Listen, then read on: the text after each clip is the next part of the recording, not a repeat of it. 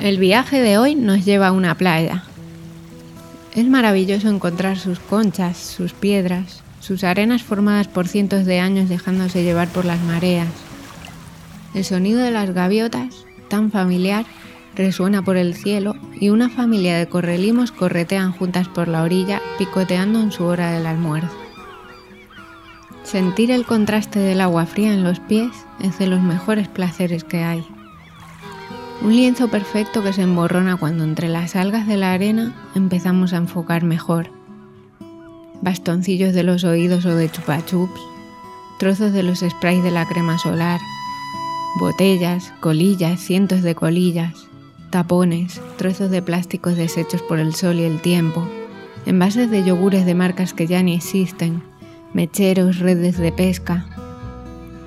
Una gaviota engulle un plástico rojo sin inmutarse. Me meto en el agua a bucear y enseguida descubro a sus habitantes.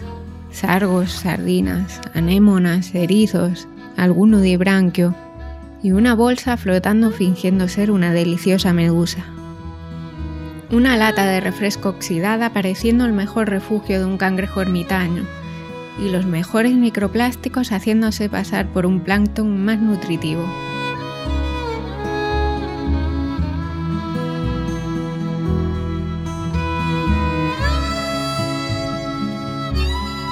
Una vez más, la economía alejada de la vida ha crecido a costa de ella misma.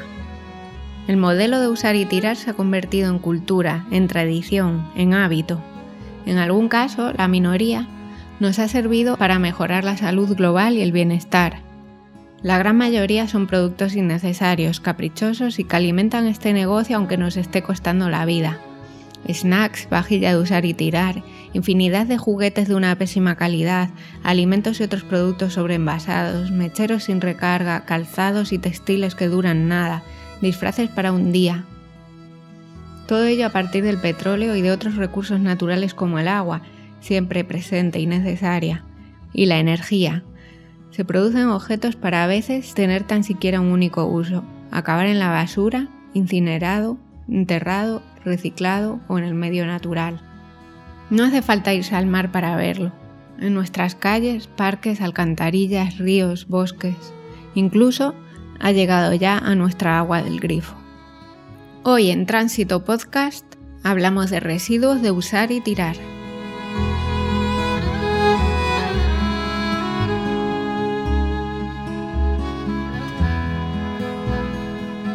Bienvenidas y bienvenidos a Tránsito Podcast, un proyecto radiofónico de la Asociación Cultural Danos Tiempo, que en este episodio viene envuelto en plástico, a nuestro pesar.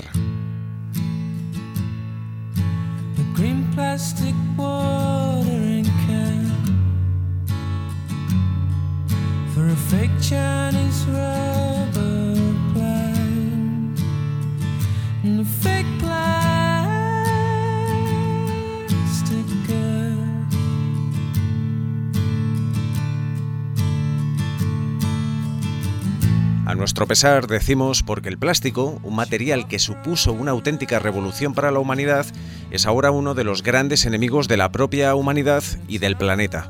Saludamos a Adriana Espinosa, responsable de residuos de Amigos de la Tierra. Bienvenida a Tránsito Podcast, Adriana. Hola, ¿qué tal? Buenos días, muchas gracias. ¿Por qué no exageramos cuando decimos que el plástico se ha convertido en uno de los grandes problemas a los que se enfrenta la humanidad?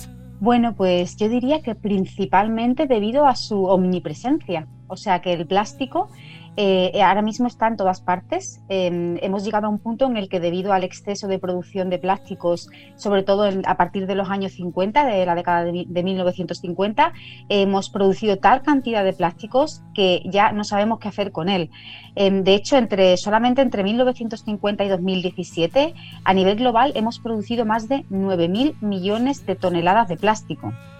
Esto significa que el plástico está ahora mismo en todas partes. De hecho, comemos plástico, respiramos plástico, em, eh, orinamos plástico y bueno, está, está en, todos lados, ¿no? Entonces esto supone un problema de muchas dimensiones. Por una parte, problema de contaminación, por los impactos que tiene sobre el entorno, el agua, el aire, ¿no? los propios ecosistemas. Y también por otra parte, por los impactos que tiene en la salud, en nuestra salud como, personas, ¿no? Entonces, bueno, em, está en todos lados y es perjudicial. Es que cuando decimos que comemos plástico es literal, lo, comemos, eh, llega a nuestro organismo de mil maneras.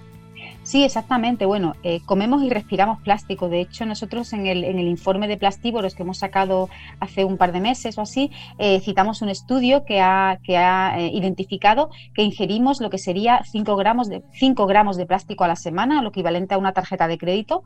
Y bueno, eso demuestra que estamos totalmente comiendo ¿no? este material. Y es así porque está en los alimentos que cultivamos, está en los animales y, y bueno, y está en todas partes. ¿Y eso qué consecuencias tiene en la salud de las personas? Pues tiene muchas. Mira, por una parte el, problema precisamente es que no se, no se está investigando lo suficiente, ¿vale? Hay, una, hay un gran grado de incertidumbre en, toda, en torno a la relación que tienen las sustancias químicas del plástico y, las, y determinadas enfermedades. Mira, el plástico cuando se produce, vale, el plástico es petróleo, con lo cual, bueno, de entrada no debe ser bueno comer petróleo, ¿no? Para nadie. Pero por otra parte, cuando se fabrica, se le, en ese proceso se le añaden unas sustancias eh, plastificantes, ¿no? Que son las que le dan las propiedades que tienen, pues para que sea más eh, resistente o para que sea transparente, opaco. Eh, entre esas sustancias, que son miles de sustancias químicas, hay algunas que ya tienen unos probados efectos pues sobre, pues, sobre ciertas enfermedades, ¿no? Pues diabetes, enfermedades reproductivas, enfermedades endocrinas, determinados cánceres. Por ejemplo, eh, hay unas sustancias concretas que son los llamados disruptores endocrinos o contaminantes hormonales que se sabe que mimetizan a las hormonas en nuestro cuerpo y em, eh, alteran todo nuestro balance endocrino y las hormonas lo regulan todo en el cuerpo con lo cual, bueno, pues eh, tiene un gran impacto, lo que pasa que se debería investigar más esta cuestión. Desde Amigos de la Tierra estáis realizando una campaña en este sentido, la campaña Plastívoros. ¿En qué consiste? Bueno, pues lo que queremos es sumarnos a, tantísimas organizaciones que están denunciando que nuestra sociedad está plastificada, que eh, vivimos en una sociedad donde el plástico es el protagonista y peor aún, el plástico que es el plástico de usar y tirar. Todos esos envases de bebidas, de alimentos, todos esos productos que se utilizan y se tiran porque son desechables, ¿no? Entonces, lo que estamos eh, denunciando es que eso tiene un impacto sobre el medio ambiente y sobre nuestra salud y, exigimos que se adopten normas que eh, nos lleven a reducir eh, esa cultura del usar y tirar y que nos lleven a volver un poco atrás, a, usar productos eh, a granel, productos sin envases o utilizar alternativas reutilizables, ¿no? como las botellas de cristal, por ejemplo. Siendo un problema tan grave, un problema que ya afecta no solamente al medio ambiente, sino a la salud de las personas, ¿Por qué no se toman iniciativas desde las administraciones, los gobiernos, de forma legislativa, precisamente para eso, para reducir el, uso y el consumo de, los plásticos que tienen, bueno, pues muy poca vida? sirven para transportar cualquier cosa, pero acaban en la basura inmediatamente después. Pues ahora mismo sí que hay alguna, algún movimiento legislativo en ese sentido, pero que viene de la propia Unión Europea. La Unión Europea se adoptó una directiva, la Directiva de Plásticos de un solo uso, en 2019, motivada por la preocupación de la contaminación plástica en el mar. Entonces, pues establece, eh, por ejemplo, eh, ciertas prohibiciones mm, sobre determinados plásticos de un solo uso y también objetivos de reducción, ¿no? Entonces, eh, el gobierno se ha visto mm, obligado, digamos, a incorporar esa normativa al Estado español y a, establecer esas obligaciones. Ahora hay un proyecto de ley, eh, que es el proyecto de ley de residuos, que se va a reformar, que acaba de ser aprobado por el gobierno, falta la, fase de tramitación parlamentaria, y está incorporando esas obligaciones. Pero el problema es que está incorporando solo lo mínimo que le exige la Unión Europea. Y España está muy por detrás del resto de Europa en cuestiones de prevención y de reutilización y de reducción de, residuos. Entonces, tiene que ir mucho más allá, es lo que decimos. ¿Y por qué no va? Pues eh, nosotros creemos que hay, una, que hay fuertes presiones por parte de la industria, de la industria que fabrica, que vende plásticos y que vende productos en plásticos de usar y tirar, y que hay muchas presiones para que no se adopten medidas que obliguen a cambiar ese modelo de consumo, sino que las empresas puedan seguir produciendo eh, productos de plástico que se compran, se tiran y luego, por lo tanto, tenemos que seguir comprando más. ¿no? Creemos que es lo que hay detrás, muchos intereses de la industria y que el gobierno parece que está escuchando más a estos intereses que al interés general y de la ciudadanía. Mucha gente se estará preguntando, pero si yo todo el plástico y todo el envase que produzco en mi hogar lo llevo al contenedor eh, que, mm, supuestamente lo recicla, eh, da la sensación de que tampoco ese proceso funciona bastante bien o tiene sus limitaciones. ¿Qué ocurre con el reciclaje de envases y de plástico? Bueno, mira, es un tema complejo. Em, de entrada, yo creo que la gente que tenemos que seguir separando, ¿vale? Que es una buena, una buena idea, porque además así podemos ejercer más presión sobre las autoridades, porque demostramos que nos preocupa el problema, pero hay que cambiar el modelo. El sistema de contenedores no funciona. De hecho, eh, hay datos recientes que demuestran que solamente el 25% de lo que se mete en el contenedor amarillo se recicla, el 25%. Pues, ¿por qué no funciona? Porque es un sistema ineficaz es un sistema ineficaz porque eh, bueno, está basado en una serie de premisas muy antiguas, es muy complejo, es muy opaco. Eh, quienes controlan ese propio sistema son las propias empresas que producen y fabrican el plástico, con lo cual se crean conflictos de intereses. Entonces, es un sistema, bueno, pues ineficaz, poco transparente y donde no hay em, apenas inspección por parte de las autoridades públicas, con lo cual hay que cambiarlo, ¿no? Es el sistema de ecoembes, digamos, para, para los plásticos. Por otra parte, una cosa que es muy importante es que el plástico se recicla muy mal. El plástico cada vez que se recicla pierde calidad, con lo cual eh, una botella de plástico nunca se va a convertir en otra botella de plástico. Se convertirá en un producto de menor calidad y así cada vez. El plástico no se recicla bien, es caro, eh, consume mucha energía y por lo tanto nunca podremos todos los residuos plásticos que generemos, reciclarlos al 100%. Siempre quedarán residuos que no son tratados, incluso con el mejor de los sistemas, y que acaban en vertederos. Con lo cual, en dos palabras, hay que cambiar el sistema, hay que pasar a un sistema que permita recoger mejor y reutilizar. Y este sería el sistema de devolución, depósito y retorno de envases, en lo de devolver el casco a la tienda. Y luego, por otra parte, hay que incidir en la prevención, es decir, utilizar envases reutilizables de otros materiales que nos permitan seguir dándole vida a ese envase una vez que hemos eh, consumido el producto. ¿no? Has dicho, Adriana, que las empresas que se encargan del reciclaje de plástico también son productoras de plástico. Claro, eh, la gente piensa que Ecoembes es una ONG ambientalista y ecológica. No, señor. Ecoembes es, se llama Ecoembalajes SA y es la organización que las empresas que producen, que ponen en el mercado y que distribuyen productos de plásticos eh, han tenido que formar por obligación legal para gestionar los residuos porque es una obligación que, es la obligación de la ley. La ley dice que las empresas que, que, ponen en el mercado productos que se convierten en residuos tienen que invertir dinero en gestionar esos residuos. Entonces, las empresas productoras, que son las que producen plástico, las envasadoras, pues tipo Coca-Cola o, Bimbo o Danone, ¿no? Que, que, envasan sus productos en plástico, o las que distribuyen grandes superficies, pues tipo Mercadona, Carrefour Día, por obligación legal han formado esta organización y han eh, Ecoembes y están gestionando estos envases de plástico. Directamente no, pero sí subcontratando o, vendiendo el material a otros recicladores.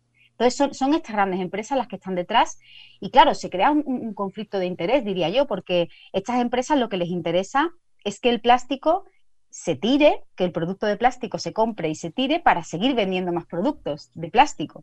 Con lo cual, su interés nunca va a ser reducir la cantidad de plástico que generamos. Eso entonces nos deja a los consumidores como los máximos responsables ¿no? de, esa reducción de plástico, de envases.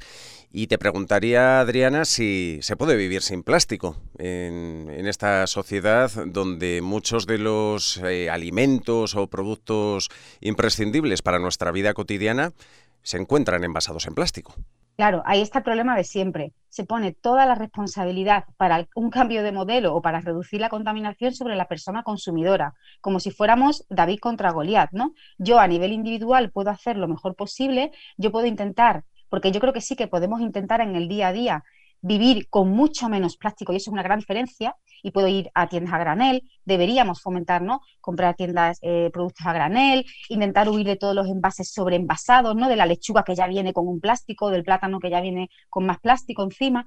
Podemos intentar esas opciones en el día a día, pero claro, si tenemos un sistema que, como tú has comentado, nos rodea, nos inunda de todos esos envases y a las grandes empresas, que son las que se benefician de todo esto, no se les exige nada, sino que ellas pueden seguir fomentando su propio modelo de negocio que les enriquece, pues las opciones de cambiar el mundo se nos van poniendo cada vez más difíciles. Entonces, concienciación ciudadana, sí, pero eh, el, cambio legislativo y, las obligaciones de las empresas, quien las tiene que poner son el gobierno.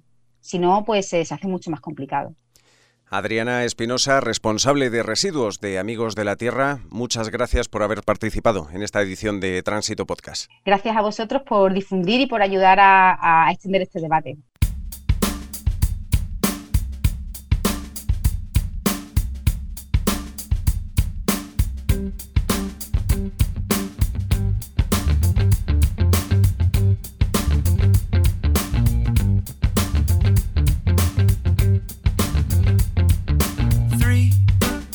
It's a magic number. Yes, it is. It's a magic number. Because two times three is six.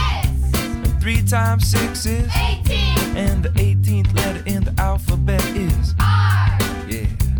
We got three R's we're gonna talk about today. We gotta learn to reduce, reuse, recycle. Reduce, reuse, recycle. Reduce, reuse, recycle reuse, recycle. Well, Las tres R's que proclama Jack Johnson en esta canción, reducir, reutilizar y reciclar, son la clave para acabar con el dispendio de envases y residuos. Los hay que incluso han desterrado el plástico de sus hogares. Hoy estamos aquí para contarte que llevamos cinco años viviendo sin plástico. Escuchamos a Patricia Reina y Fernando Gómez, una pareja española que, en efecto, lleva más de cinco años viviendo sin plástico y viven para contarlo. Además lo cuentan muy bien, tanto en su blog vivirsinplástico.com como en un libro con el mismo título y en todas las plataformas que les ofrece Internet. Patricia Reina y Fernando Gómez, bienvenidos a Tránsito Podcast, ¿cómo estáis? Muchas gracias, pues encantado de estar por aquí.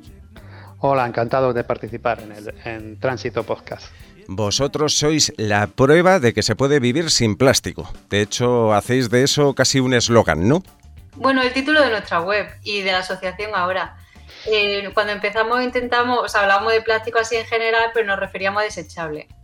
Y mucha gente nos dice, bueno, pero debería llamaros vivir sin plástico desechable, pero bueno, nos parecía un poco especificar demasiado. En cualquier caso, sois una pareja que en vuestra casa el plástico es lo mínimo indispensable y si todos hiciéramos un poco lo que hacéis vosotros, pues atajaríamos parte del problema. Bueno, sí, es un poco así. En nuestra casa apenas tenemos productos de, o sea, envases de plástico, por ejemplo, no hay. Es verdad que tenemos ordenadores, tenemos móviles, tenemos objetos de larga duración que sí tienen, que tienen, que tienen de material plástico, pero vamos, todo lo que se supone que es desechable, pues no entra en casa, que en realidad es el problema que está causando el plástico los océanos y los mares no están llenos de ordenadores, ni de neveras, ni de nada así, sino de, productos desechables que usamos por unos pocos minutos. Contadnos, ¿cómo empezáis a vivir prescindiendo de todos estos envases, de usar y tirar, de cosas que no se podían reutilizar? ¿Y en qué momento os ponéis a ello? Y buscáis alternativas, porque bueno, podemos poner muchísimos ejemplos. Casi preferiría que, nos pusieseis vosotros los ejemplos de las dificultades que cada consumidor, cada ciudadano tiene mm, para deshacerse de los plásticos, porque efectivamente a veces hay muy pocas alternativas a ciertos objetos, a ciertos materiales de consumo. Sí, claro, eh, depende mucho de la zona en la que vivas. Hay sitios que tienen mucha zona granel o, mercados, que tienen mercado de agricultores, que es más sencillo. Y hay otras zonas, pues a lo mejor que es que solo tienes un supermercado y te cuesta mucho tiempo y a una zona donde puedas comprar granel. Entonces depende mucho de, de las situaciones individuales. Pero bueno, nosotros empezamos un poco así a lo burro, por todo. Abrimos el blog y empezamos a reducir por todos lados, por la cocina, por el baño y por la limpieza y por todo. Y es algo que realmente tampoco recomendamos porque ya lo hemos hecho. Pensamos que lo mejor es empezar a reducir por lo que a cada persona resulte más sencillo y eso, dependiendo del estilo de vida de cada uno, puede ser una cosa u otra hay cosas muy fáciles, por ejemplo, los champús sólidos, la cosmética sólida en general, los geles, y actualmente hay desodorante, hay crema solar en, formato sólido, ahora mismo hay muchísima alternativa en ese formato, pasta de dientes, y eso no evita residuos casi sin darnos cuenta y sin el menor esfuerzo. Y después hay otro tipo de cosas, pues sobre todo en temas de alimentación, que ya sí que cuesta un poquito más trabajo porque tienes que buscar, mm, pues pues salir de los supermercados que estamos acostumbrados y a comprar a mercado o a tiendas a granel o a otro tipo de establecimientos. Y entonces eso ya sí te hace falta un poquito de investigación. Por eso recomendamos que empiece por lo más fácil y luego ya poquito a poquito va investigando y, haciendo avances. Pero sí, hacerlo de un golpe no lo recomendamos. ¿Qué es lo más difícil? Mm, ¿Qué es lo más complicado a la hora de prescindir de plásticos? A nosotros personalmente lo que más complicado nos resultó cuando, cuando empezamos fue el, algo que no es de plástico, el papel higiénico. Sencillamente porque siempre venía envuelto en plástico. Era imposible en aquel entonces encontrarlo, digamos, sin, sin envasar en plástico. Luego las cosas han ido cambiando, ahora ya se encuentra, algunas marcas lo han sacado que viene envuelto en papel. Y quitando de eso, pues ya como decía un poco Patri, dependiendo de la forma de consumo de cada uno, la leche es bastante difícil todavía encontrarla en envase de vidrio, en algunos sitios se puede, o incluso mucha aunque tome leche vegetal, también resulta bastante difícil encontrarla sin, sin que venga, bueno, prácticamente imposible, no voy, a hacer difícil. Entonces siempre pues buscas otras alternativas. En el caso de leches vegetales, pues las hacemos nosotros en, en casa y bueno, en vez de centrarse, digamos, en lo que no podemos hacer, hay un montón de cosas que, se pueden hacer. Entonces, eso, centrarnos en el, en el 80% de las cosas que son muy fáciles y que te hacen, y que, te hacen eliminar un montón de, plásticos. Vuestra experiencia se ha convertido en un referente para muchísimas personas, porque bueno, sois populares en Internet, vuestra iniciativa tiene muchos seguidores.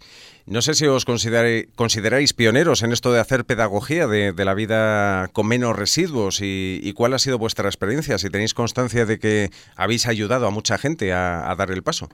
Sí, por lo que nos escribe, mucha gente ha empezado por, por caer en nuestro blog o no ha visto algún reportaje o lo que sea. En España es verdad que hemos sido de los primeros, pero bueno, eh, también es verdad que a nivel internacional, eh, bueno, pues había gente haciéndolo y de, o sea, de hecho empezamos porque vimos que otras personas hacían en otros países, ¿no? Como Estados Unidos y decíamos, bueno, pues si en Estados Unidos se puede, que es la cuna de la cultura de y tirar, tenemos que probar aquí en España, ¿no? A ver qué tal. Y, de hecho nosotros empezamos porque vimos que otra gente lo hacía y, y nos dieron envidia, ¿no? Entonces, bueno, no nos hemos inventado nada, pero sí que es verdad que aquí en España fuimos de los primeros y muchísima gente nos ha escrito, en plan, o gente que ha abierto otro blog que empezó porque nos vio a nosotros, o, gente que nos ha dicho que ha abierto una tienda granel porque, bueno, en su pueblo no había y leyó, bueno, algún artículo y nos seguía y tal. Entonces sí que la verdad que el recibimiento ha sido muy guay, mucha gente nos escribe y estamos muy contentos, sí. Y vosotros que tenéis tanta conciencia sobre este asunto, seguro que habéis calculado cuánto estáis dejando de producir residuos de, plástico al año. Pues la verdad es que la cuenta exacta no, no la hemos hecho. Nosotros ahora los residuos de plástico que tenemos al, al año, pues no sé, no llegará a, a, bueno, 165 gramos, me parece que pensamos la última vez. Y bueno, y, la verdad es que cada vez que vamos a la playa recogemos kilos, o sea que la, cuenta nos saldría negativa. Pero ahora mismo no recuerdo, porque es muy difícil eh, sacar fuentes fiables de, la cantidad de plástico que consumimos anualmente en España por, por habitante. No sé si tú, Patri, te, te lo recuerdas. No, la verdad es que creo que eran como 25 kilos o así. Puede ser. Eh, no, no, no, yo no me acuerdo, pero vamos, unos cuantos kilos anuales nos salen de, ventaja y sobre todo eso, que recogiendo los plásticos que, que recogemos anualmente, tenemos la cuenta negativa ahora mismo. O sea, de unos 25, decimos así de, de memoria, vosotros 165 gramos al año. Sí, la última vez que lo pesamos, pues vamos, vino una, un, programa de televisión a casa nos lo hicieron pesar, nosotros tampoco lo, nunca lo habíamos hecho y salía eso, 165 gramos cada uno, o sea, eran 300 gramos en total, me parece. Y entonces sí, eso es lo, las cosas que no podemos evitar, muchas veces son, eh, vamos, verduras que vienen atadas con una cuerdecilla o ya tonterías como por ejemplo una carta que te llega del ayuntamiento que te viene con la ventana de, plástico o las botellas de aceite que, aunque sean de vidrio pues tienen el dispensador de, plástico que eso también nos pasa o un tapón. Son, son cosas que, que digamos inevitables pero bueno que ya hemos aprendido a vivir con ellas y a darnos cuenta que la perfección también, tampoco hay que buscarla, sencillamente hay que hacer lo que cada uno esté en nuestra mano. Y como habéis comentado, no solamente predicáis con el ejemplo, viviendo sin plástico, sino que luego vais a la playa, al río y os ponéis a recoger ¿Cómo, cómo os da por, por estar 24 horas al día con, esta pasión por, por, reciclar, por limpiar, por, por reducir los desechos que vienen del plástico? Bueno, 24 horas tampoco estamos, la verdad. Pero sí, después de unos meses intentando reducir el plástico, ¿no? Eh, llegamos a la playa y, nos encontramos en la orilla todo lo que estábamos intentando evitar, o sea, botellas, tapones, envases de comida. Entonces, ya Sara no podíamos dejarlo ahí porque decíamos, sube la marea, se lo lleva y no, ¿sabes? No nos da la gana con el esfuerzo que estamos haciendo en casa. Entonces empezamos y es algo que sí que cuando, una vez que empieza, engancha bastante pero es algo bueno que también se te lo tomas como un juego algo bastante entretenido porque muchas veces te encuentras cosas muy curiosas y te piensas cómo ha llegado esto aquí, ¿no? O cosas que son muy antiguas o eh, con caracteres, yo que sé, árabes a lo mejor o cosas así curiosas y, ya te enganchas también no solo por el hecho de dejar la playa más limpia, sino por el hecho de, bueno, pensar todo el viaje que ha podido tener un producto tan básico, a lo mejor cómo ha llegado hasta allí, o a lo mejor a veces no hemos encontrado una moto, o una cámara y ve los vídeos, ves cómo se ha caído, o sea, hay cosas muy, muy curiosas y ya la verdad es que engancha. Una moto y una cámara, decís que habéis encontrado a base de limpiar plástico. Sí, una vez vimos eh, eh, parte de una moto, una moto entera, pero vamos, bastante parte. Dices, madre mía, que era aquí en la playa una moto, ¿cómo es posible? Y la cámara, la cámara también, pero bueno, eso descubrimos cuál era, cuál era el misterio. Era una persona que estaba haciendo surf la tenía enganchada en, el, en, el, la tabla, no sé cómo, y se veía como el último vídeo que había grabado era eh, haciendo sur y se veía cómo se, se caía y la cámara iba bajando hasta el fondo del, del mar y se veían los peces y demás. la verdad que fue, fue muy curioso. Esto demuestra que el plástico tiene el problema de, la durabilidad, que aguanta muchísimo y claro, todo lo que se desperdicie, pues arqueológicamente tendrá un valor en el, en el futuro, pero no es... Eh, tampoco tenemos que dejarles tantos restos arqueológicos a, a, los que nos sucederán en los próximos siglos porque a lo mejor no hay sucesores, ¿no? Al final se trata de eso. Bueno, yo no creo que tenga tanto valor porque va a haber tanto, o sea, las cosas que tienen mucho valor normalmente es porque son escasas, ¿no? Los minerales más escasos, tal, pero al final el plástico se está convirtiendo ya como en capas de tierra. Entonces, que ya cuando hemos empezado el antropoceno a decir, claro, hay eh, rocas que se están generando con, la, cuando, la aglomeración de plásticos, con rocas, con el calor y tal. Entonces, eh, no sé hasta qué punto eso va a ser importante. Yo creo que los vertederos sí que a lo mejor a nivel arqueológico va a ser súper interesante ver lo que hay en un vertedero, que alguien lo saque con, una máquina de, de, yo qué sé, decir, venga, pues voy a sacar 25 metros más para abajo en un vertedero. Pero como plástico va a haber tanto, tanto, tanto, que a lo mejor pierde el valor, no lo sé que a lo mejor no lo podemos contar en un futuro. Pues eso es, ya hay demasiado plástico, vamos a hacer lo posible por porque dejemos de, de depositar tantísimo, que ya no tiene ningún valor ni siquiera arqueológico. Patricia Reina, Fernando Gómez, mil gracias por haber estado en Tránsito Podcast y muchísimas gracias más por vuestro ejemplo. Vivirsinplástico.com. Muchas gracias a vosotros. Muchas gracias.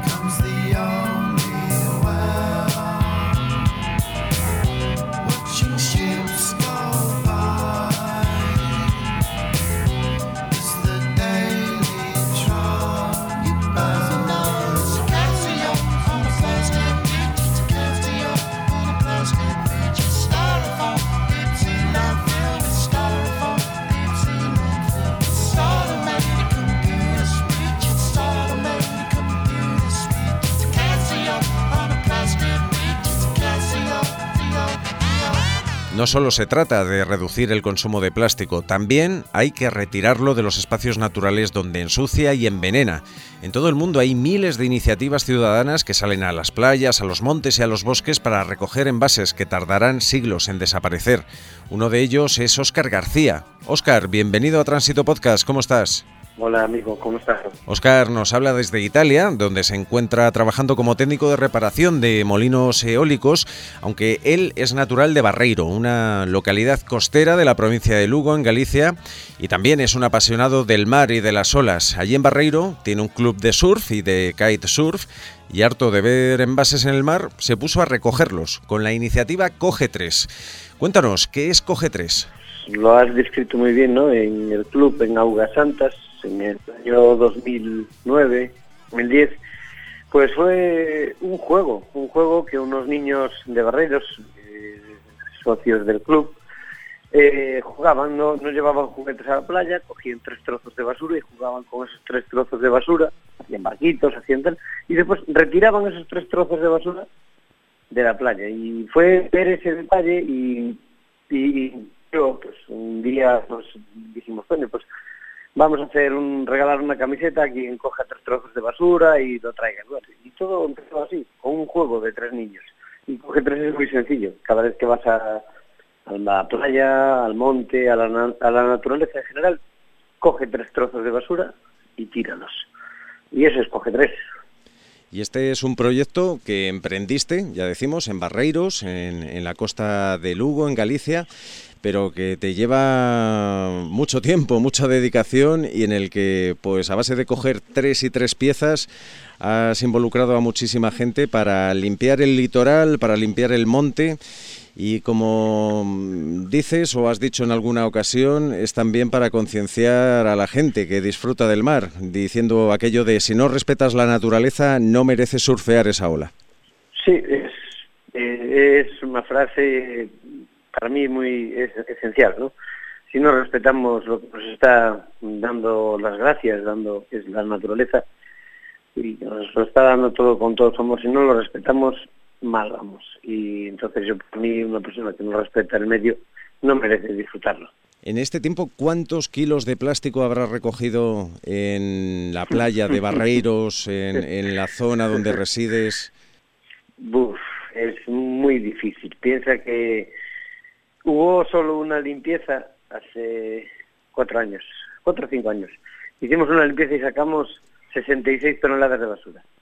66 toneladas de basura. ¿En un solo día? De camiones, sí, sí, 66 toneladas de basura. Fuera, fuera terrible. Decíamos que Coge 3 surge del surf, del surf os ponéis a recoger plásticos y ahora habéis conseguido que esos plásticos que elimináis del mar puedan volver a tener vida con máquinas que los convierten en escamas y esas escamas acaban siendo quillas de las tablas de surf. Sí, a ver, es plástico. El plástico no es malo. Eh, siempre lo digo, el plástico no es malo. Eh, el problema es el uso que le damos al plástico. El plástico tiene muchas cualidades como la durabilidad, la dureza, la resistencia, la ligereza el plástico es necesario. Hoy en medicina todos los avances que ha habido, la mayor parte de ellos son gracias al plástico. Tenemos que tener en cuenta que el plástico es un avance del ser humano, pero lo estamos utilizando mal. Llevamos 50 años utilizándolo mal y las consecuencias van a ser nefastas. Óscar García, uno de los impulsores del proyecto Coge 3 en Barreiros, Lugo. No queríamos dejar de contar contigo en esta edición de Tránsito Podcast, aunque hayamos tenido que establecer una conexión telefónica con, con, Nápoles, que es donde te encuentras, así que te deseamos que disfrutes mucho de, de, esa preciosa ciudad, aunque no es el mejor ejemplo del mundo en la gestión de residuos, también te digo. ¿eh? Es horrible, sí. es horrible. Lo que estoy viendo, lo que estoy viviendo, es horrible, es horrible. Es muy triste lo que se ve por aquí, por esta zona. Pues esperamos que allí en tierras napolitanas puedas hacer también pedagogía de, de la recogida de residuos y de cómo se pueden reutilizar. Los gallegos, los gallegos lo conquistamos todo. Eso es. Óscar García, un abrazo. Gracias por participar en Tránsito. Un abrazo muy grande, Ray. Gracias por contar conmigo.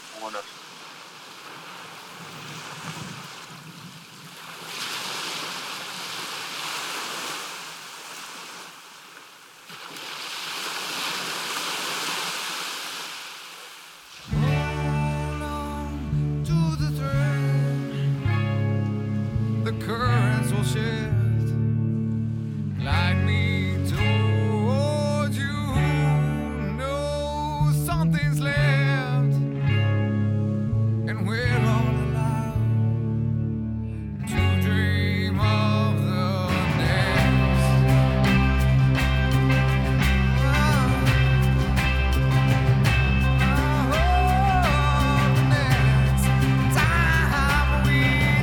Hasta aquí este episodio de Tránsito Podcast con Olga Burque, Javi Díaz, Yolanda Peña y Ray Sánchez.